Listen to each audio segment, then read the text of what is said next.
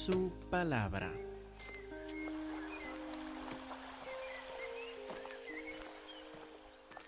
De nuevo, es un gozo poder estar juntos en la casa de Dios para examinar su palabra y para dejar que nos transforme a la imagen de su Hijo Jesús.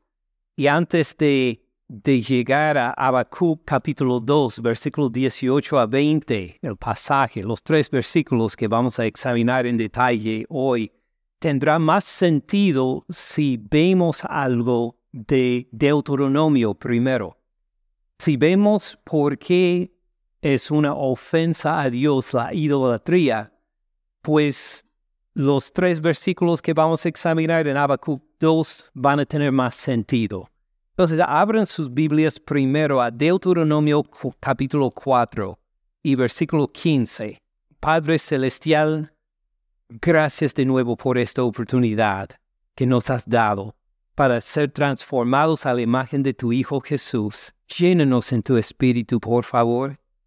Llénanos en tu espíritu de santidad, de sabiduría, entendimiento, de humildad, de todo lo que necesitamos para que tu palabra nos cambie exactamente como tú deseas a la imagen de tu glorioso Hijo Jesús, en cuyo nombre oramos. Amén. Deuteronomio capítulo 4, versículo 15. Israel está por entrar a la tierra prometida y Moisés llega entonces para darles las últimas instrucciones que son todo el capítulo, eh, todo el libro de Deuteronomio. Vamos a mirar capítulo 4, versículo 15 en adelante. Dice Moisés al pueblo de Israel, guarden pues mucho sus almas. Pues ¿cómo vamos a guardar nuestras almas? Explica, pues ninguna figura vieron el día que Jehová habló con ustedes en medio del fuego. Ahora, ¿cuándo habló Dios con el pueblo de Israel en medio del fuego? ¿Cuándo? Sí, Moisés, unos 40 años antes de Deuteronomio 4 cuando estuvo todo Israel en el monte Sinaí.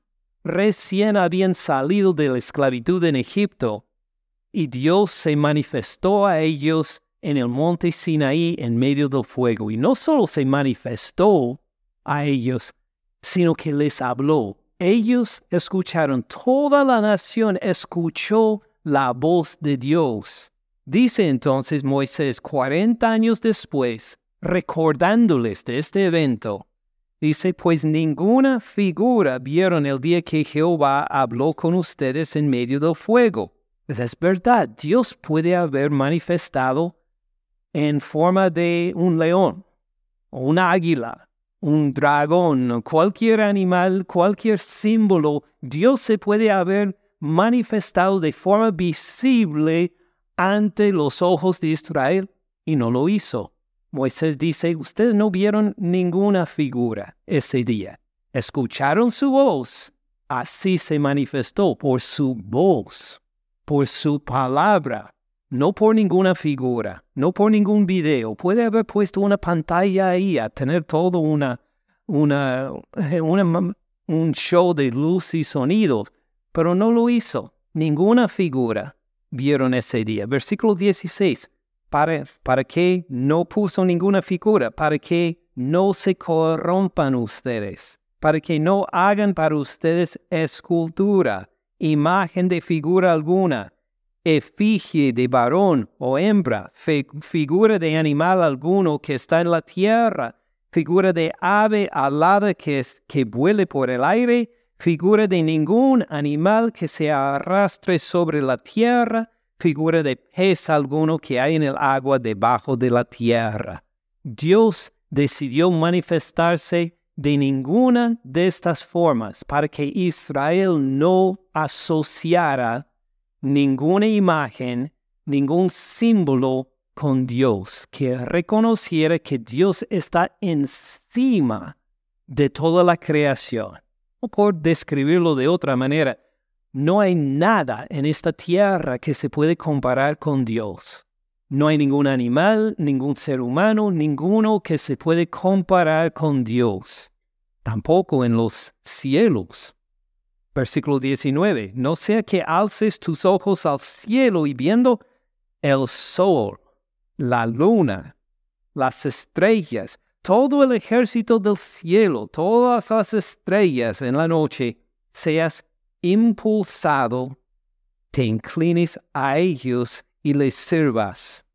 Jehová tu Dios los ha concedido a todos los pueblos debajo de todos los cielos. Dice Moisés, imagine si ustedes hubieran dicho, pues Dios es como el sol, y cuando miramos el sol, vamos a reverenciar a Dios. Cuando miramos las estrellas, vamos a tener nuestra devoción a Dios. Cuando miramos estas cosas, van a ser como un símbolo, como una representación de nuestro Dios. Jehová Dios es más grande que todas estas cosas. Él formó todas estas cosas.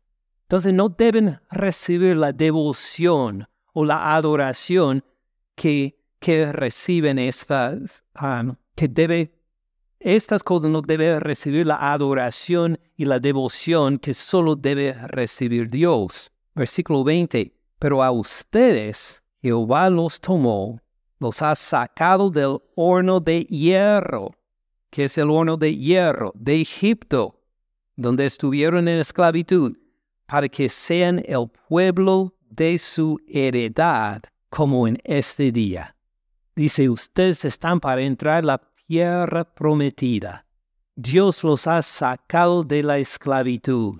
Dios quiere que se acuerden de Él como su redentor de la esclavitud, no como el sol, no como las estrellas, no como la figura de un animal. Dios no quiere que ustedes piensen en estas cosas para poder despertar su adoración a Él. Quiere que se recuerden que eran esclavos en Egipto y Él los redimió, los sacó de ahí y ahora ustedes son libres. Y en ese sentido, imagine proponer entonces una figura para ayudar a la gente a dirigirse hacia Dios. ¡Qué insulto! Porque por grande que sea esta imagen, ¿cómo se puede comparar con el Dios viviente? El Dios vivo que los sacó de la esclavitud y los plantó en la tierra prometida. ¿Qué insulto sería para Dios decirle, Dios, tú eres como el animal de su preferencia, tú eres como las estrellas, como el sol. Por eso les mandó en Deuteronomio capítulo 5, versículo 6. Deuteronomio capítulo 5, versículo 6. Entre los diez mandamientos, Moisés les recordó de este. Moisés, citando a Dios, repitiendo la voz que escucharon en el monte Sinaí unos 40 años antes, Moisés repite en Deuteronomio 5, versículo 6, Yo soy Jehová tu Dios, que te saqué de tierra de Egipto, de casa de servidumbre. Fíjese cómo está centrado en la redención de la esclavitud. Versículo 7, No tendrás dioses ajenos delante de mí. Versículo 8, no harás para ti escultura, ni ninguna, ni imagen alguna de alguna cosa que está arriba en los cielos, ni abajo en la tierra, ni en las aguas debajo de la tierra. No te inclinarás a ellas, ni las servirás, porque yo soy Jehová tu Dios, fuerte celoso, si pone atención a esas imágenes, si desobedece a Dios para formar estas imágenes, va a despertar el celos justo de Dios. Es fuerte, celoso, que visito la maldad de los padres sobre los hijos hasta la tercera y cuarta generación de los que me aborrecen. Fíjense cuán fuerte es este mandamiento. Cuando uno intenta reverenciar a Dios, adorar a Dios, venerar a Dios por medio de imágenes, ¿qué está haciendo? Está aborreciendo a Dios. Está menospreciando la gloria de Dios. Está diciendo, Dios, tú eres menos que lo que has declarado en tu palabra. ¡Qué escándalo! Y, claro, si uno lo hace, fíjese la maldición en que está poniendo sus hijos y sus nietos, porque Dios dijo, visito la maldad de los padres. ¿Es la idolatría maldad? intentar representar a Dios por medio de alguna imagen maldad? Sí, esto sería una desobediencia directa de sus mandamientos. Visito la maldad de los padres sobre los hijos hasta la tercera y cuarta generación de los que me aborrecen. Entonces, para los que veneran estatuas, veneran imágenes, utilizan las imágenes para este, acercarse a Dios o adorar a Dios, está pidiendo una maldición sobre sí mismo, sobre sus hijos, sobre sus nietos, sobre sus bisnietos. Ahora, versículo 10, que hago misericordia a millares, a los que me aman y guardan mis mandamientos. En cambio, uno que resiste la tentación, a considerar a Dios por las imágenes, uno que resiste la tentación de querer manipular a Dios por medio de una imagen, uno que ama a Dios, que guarda sus mandamientos y va a encontrar la misericordia de Dios. Entonces, vemos por qué es tan fuerte el rechazo de Dios contra la idolatría o la idolatría que representa a otros dioses o la idolatría que toma las cosas materiales como formar una imagen que representa a Dios. Todo esto menosprecia a Dios, insulta a Dios, menosprecia el hecho de que es el redentor vivo de Israel y de nosotros también. ¿Tiene sentido? Entonces, si esto entendemos, será más entendible, creo, estos tres versículos de Habacuc. Sigamos adelante a Habacuc capítulo 2, versículos 18, 19 y 20. Ahora, otra vez tenemos la voz de Dios, la voz de Dios burlándose de la persona que se atreve a poner una imagen para hacer despertar su devoción a Dios. Versículo 18 de Habacuc 2, todos lo han encontrado. Dice, ¿de qué sirve la escultura que esculpió el que la hizo? Entonces habla de una escultura, algo de hecho de madera, de madera tallada. ¿De qué sirve esta imagen? Pues la respuesta sería, no sirve de nada la estatua de fundición ahora está hablando de una estatua de metal. La estatua de metal que enseña mentira. Uno dirá un momento, ¿cómo es que una estatua de fundición enseña mentira? Enseña mentira en este sentido. Presenta la estatua como si tuviera un poder, un poder espiritual un poder místico, algo misterioso.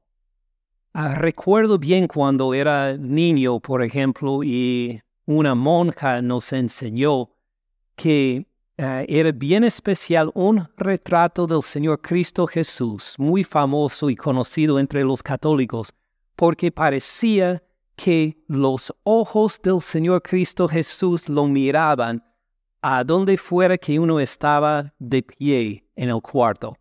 Entonces, esta fue parte de, pues, de la mentira de este retrato del Señor Cristo Jesús, que nos mintió a nosotros los niños enseñándonos que a donde fuera que estuviera, a donde sea que, que estuviéramos en el cuarto, los ojos de Cristo nos estaban mirando. Y uno diría, un momento, ¿esto no parece mentira?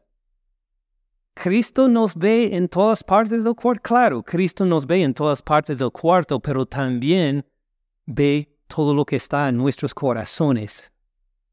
cada pensamiento, aún antes de que llegara a la lengua, Cristo Jesús ya lo supiera. Esto no capturó el retrato, fue una manifestación inadecuada. Por esto fue una mentira.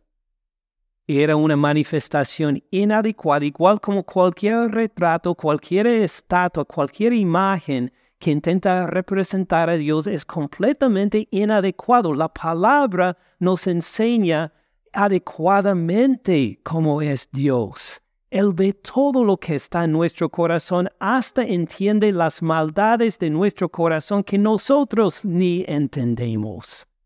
Según Jeremías capítulo 17, Él ve todo lo que está en nuestro corazón, entiende la profundidad de nuestra maldad de una manera que nosotros ni podemos comprender. Esto no se puede capturar en una estatua, en ninguna foto, en ningún video, pero sí en la palabra de Dios, porque así nos expresa la palabra. Entonces, de esta manera, esta estatua de fundición enseña mentira, enseña cosas acerca de Dios que son inadecuadas para que haciendo imágenes mudas, a estos, estos palos que representan a los santos, a la Virgen María, a Cristo Jesús, al poder espiritual que sea, eh, son mudas. Y fíjense en el error principal para que haciendo imágenes mudas confíe el hacedor en su obra. Ahí este verbo confíe es donde está el pecado principal. Porque según capítulo 2, versículo 4, ¿qué hace el justo? Recuerden, está en 2.4. El justo por su fe, confiar. Estamos hablando del mismo tema. Por su fe vivirá.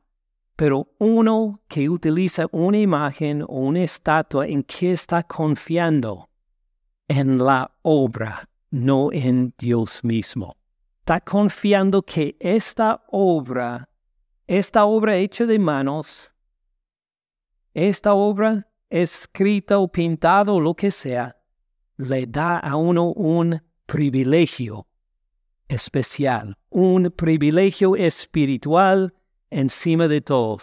De hecho, si se preocupa de que pues tengo algunas algunas fotos de ahí, algunos retratos de un santo o de Cristo o de la Virgen María, los tengo en alguna parte a, escondido. nunca los miro, pero lo, tengo en una parte del, del cuarto a escondidas para ver si ha caído en la idolatría o no lo puede tirar a la basura. Y dice, es que tal vez me castiga eh, la Virgencita o tal vez me castiga el, niño Jesús o...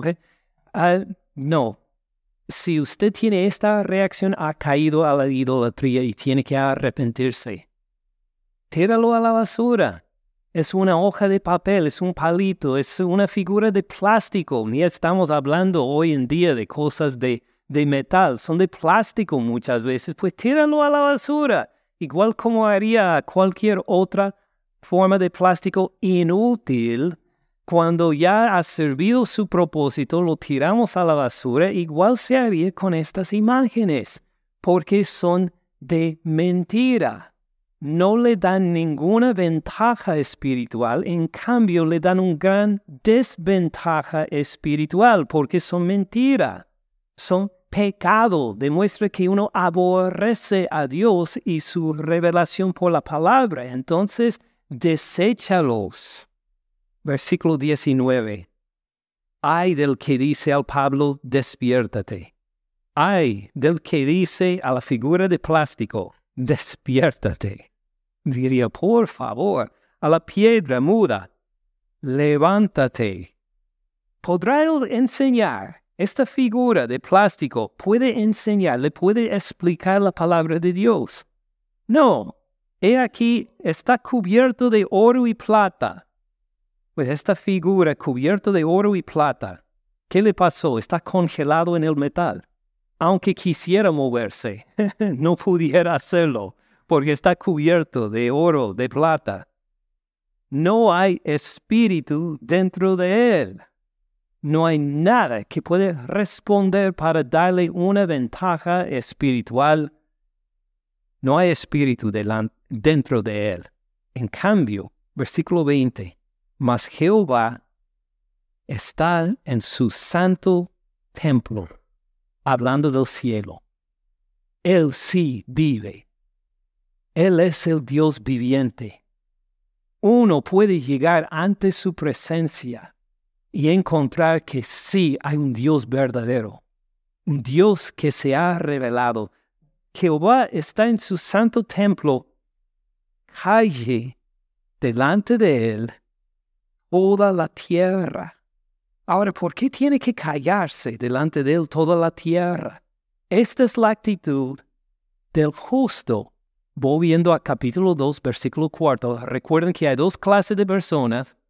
Uno, aquel cuya alma no es recta, que piensa que es autosuficiente, que no necesita a Dios. Este va a buscar el salir adelante por medio de los cinco ayes que hemos visto, por medio de la avaricia, por engañar a otros, por levantar toda una sociedad a base de la injusticia, por emborrachar a los otros o eh, este, por engañarlos para tomar ventaja de ellos y también va a buscar de alguna forma salir adelante espiritualmente y tal vez este retrato, esta figura, aunque sea de plástico, aunque sea algo que uno compró en alguna yarda por unos dólares, le va a servir para bendición espiritual y esto es aquel cuya alma no es recta. Su alma está torcida. En cambio, el justo, ¿qué hace el justo? El justo por la fe vivirá. El justo reconoce, no necesito imagen para estar en la presencia de Dios. Mi Dios está en su santo templo, me escucha, me conoce aun antes de que la palabra llegue a mi boca. Él me ha redimido de mis pecados.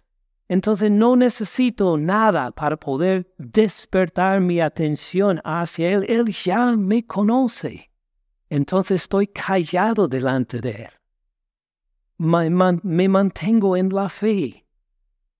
Reconozco que no necesito ninguna maña, ninguna mentira, ningún rito para, para prepararme a estar en su presencia. Él ya me conoce. Puedo estar callado en su presencia. Puedo disfrutar de su presencia. Ni necesito decir palabra puedo estar callado en la presencia de mi Dios que está en su santo templo y reconocer que Él ha proveído todo lo necesario para mí. Él me ha conocido desde antes de la fundación del mundo, me conoce ahora, sabe todos los detalles del futuro de mi vida, entonces no tengo que ponerme ansioso, no tengo que preocuparme. Dios está en su santo templo, puedo estar callado, tranquilo, respetando su santidad, respetándole en temor. Él es Dios y Él es Jehová Dios, el que siempre era, que es, que será, que me ha redimido a mí, me ha escogido a mí en Cristo Jesús. ¿De qué tengo que temer entonces? Uno puede estar callado delante de Dios. Y mire cómo esta invitación está para toda la tierra, todas las naciones pueden disfrutar la presencia de Dios si se arrepienten de sus avaricias, de su materialismo, de sus engaños, de sus mentiras, para confiar en Dios, el Dios que se ha revelado por su palabra en Cristo Jesús crucificado por él o por ella, puede estar tranquilo en su presencia. ¿Tiene sentido? Entonces hemos visto hasta ahora la, algunas de las razones por las cuales la idolatría es una ofensa tan fuerte contra Dios porque se burla de la idolatría Dios mismo en versículos 18 y 19, y en cambio como el justo por su fe vivirá y estará callado en la presencia de Dios, pase lo que pase, reconoce su relación inquebrantable que Dios le tiene.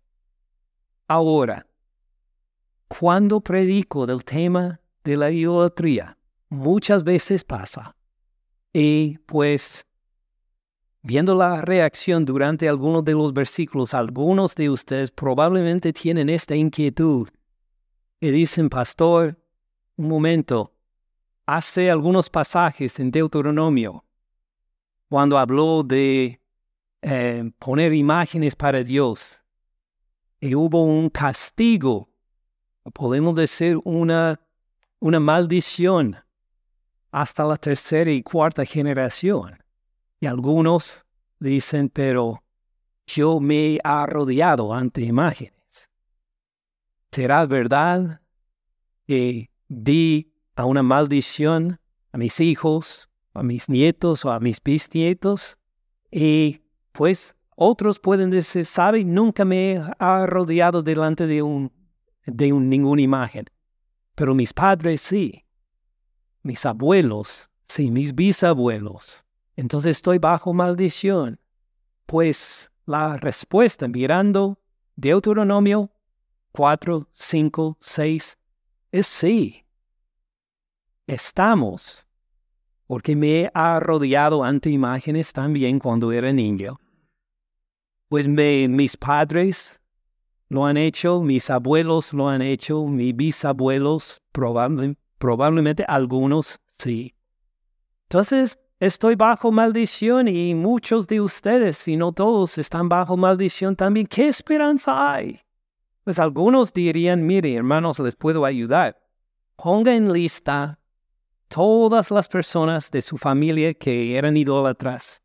Todas las veces que, que, que arrodeaste ante alguna imagen o las utilizaste para, para, este, para acercarse a Dios. Y vamos a ir uno por uno para renunciarlos. Para decir que, que Dios quiebre, para pedir que Dios quiebre cualquier enlace y que uno pase hasta horas llegando a, declarar en estas, ah, estos enlaces y pedir que Dios los quiebre. Eh, algunos pueden recomendar este, este medio, pero les cuento que la Biblia no enseña nunca, jamás que rompamos maldiciones de esta manera. Esta es una invención de los hombres. No es de la palabra de Dios. ¿Qué dice la palabra de Dios en cuanto a esta maldición hasta la tercera y cuarta generación? Hermanos, encontramos la respuesta en dos versículos. En el libro de Gálatas, miremos la carta a los Gálatas capítulo 3.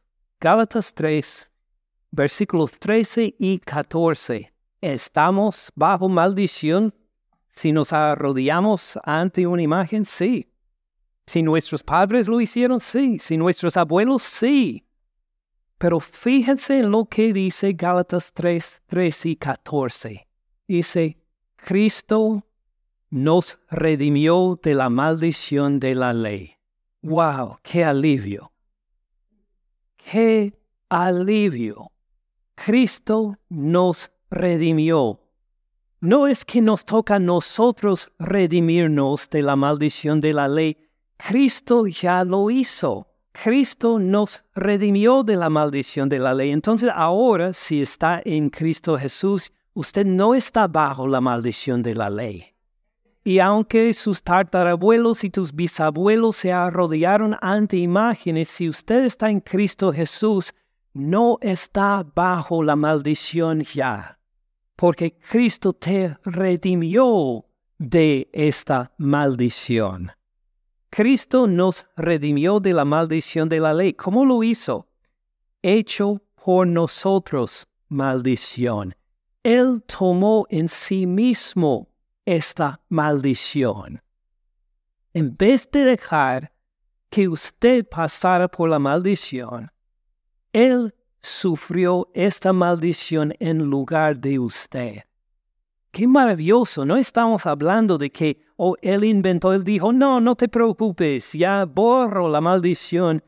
Él decidió tomar en su cuerpo el castigo de esta maldición, porque está escrito, maldito todo el que es colgado en un madero. Cristo fue colgado en un madero, fue crucificado, y Él tomó la maldición que usted merecía, que yo merecía, en su propio cuerpo, en toda esta maldición por nuestros pecados, Él tomó en sí y murió en nuestro lugar en la cruz. ¡Qué libertad tenemos! Por eso con gozo pudimos cantar hoy, hay libertad. Sí, tenemos una libertad porque Cristo nos redimió de la maldición de la ley y no tenemos que preocuparnos de que, ah, pues mis abuelos ofendieron a Dios, estoy bajo una maldición generacional. Si estamos en Cristo Jesús, ya no estamos bajo maldición. Él murió en la cruz y por eso la maldición se canceló. Cuando uno muere, uno ya no está bajo maldición. Cristo murió por nosotros y resucitó de los muertos. A esto refiere versículo 14. Para que en Cristo Jesús la maldición de Abraham dice, la bendición de Abraham. Imagine, no solo es que nos redimió de la maldición, sino que nos dio una bendición en cambio de la maldición. Qué glorioso es nuestro Señor, para que en Cristo Jesús, note que es por medio de la fe en Él, uno está unido en Cristo Jesús, entonces Él murió en la cruz por tu maldición y le hace participar en la bendición, la bendición de Abraham, para que en Cristo Jesús la bendición de Abraham alcanzara a los judíos, a los gentiles. Pero los gentiles son unos idólatras vergonzosos, son unos este, idólatras sin arrepentimiento, o a menos que estén en Cristo Jesús. Entonces se han arrepentido de sus idolatrías, están en Él y hasta la bendición de Abraham para el pueblo escogido de Dios llegue hasta los gentiles, hasta nosotros también. ¡Qué maravilloso! Para que en Cristo Jesús la bendición de Abraham alcanzara a los gentiles, a fin de que por la fe recibiéramos la promesa, la promesa dada antes, la promesa del Espíritu. El Espíritu es Dios mismo. Sí, para que el Espíritu Santo morara en nosotros. Imagine, qué ridículo es la idolatría entonces, a pensar que la presencia de Dios está de alguna manera en un palito cuando Él está en nosotros. Él mora en nosotros. Dios mismo, qué maravilla tenemos en Cristo Jesús. Entonces, pues para resumir, si usted guarda algunos recuerdos de su vida anterior, unas estatuas, unos retratos, lo que sea, échalos a la basura. Ya esto no tiene nada que ver con tu identidad en Cristo Jesús ahora.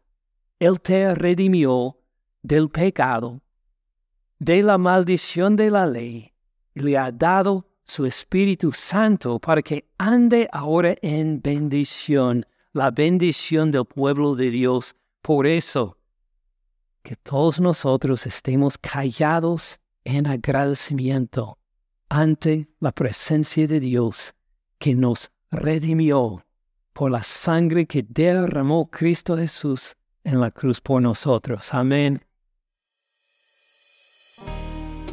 Gracias por escuchar al pastor Ken en este mensaje.